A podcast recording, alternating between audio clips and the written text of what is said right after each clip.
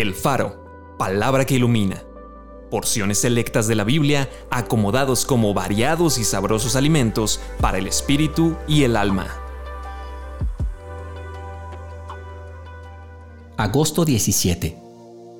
Oren unos por otros para que sean sanados. Abraham replicó y dijo, He aquí ahora que he comenzado a hablar a mi Señor, aunque soy polvo y ceniza Quizás faltarán de cincuenta justos cinco. ¿Destruirás por aquellos cinco toda la ciudad? Y dijo, no la destruiré si hallare ahí cuarenta y cinco. Padre, perdónalos porque no saben lo que hacen.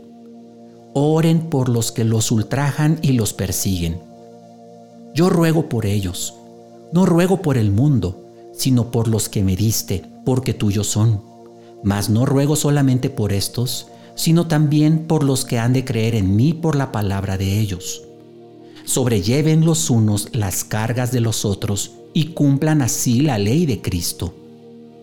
La oración eficaz del justo puede mucho. Elías era hombre sujeto a pasiones semejantes a las nuestras, y oró fervientemente para que no lloviese, y no llovió sobre la tierra por tres años y seis meses. Acompáñame a orar.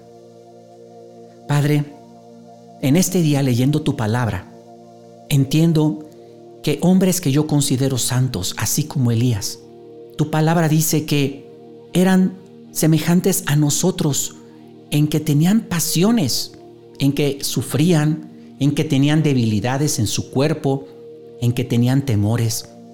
Así que yo no voy a subestimar quién soy, no voy a subestimar la obra de Cristo en mí. Yo creo que tú habitas en mí. Yo creo que tú escuchas mis oraciones.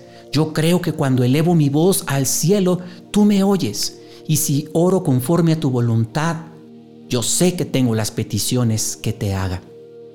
Por eso, Señor, yo quiero ser un intercesor.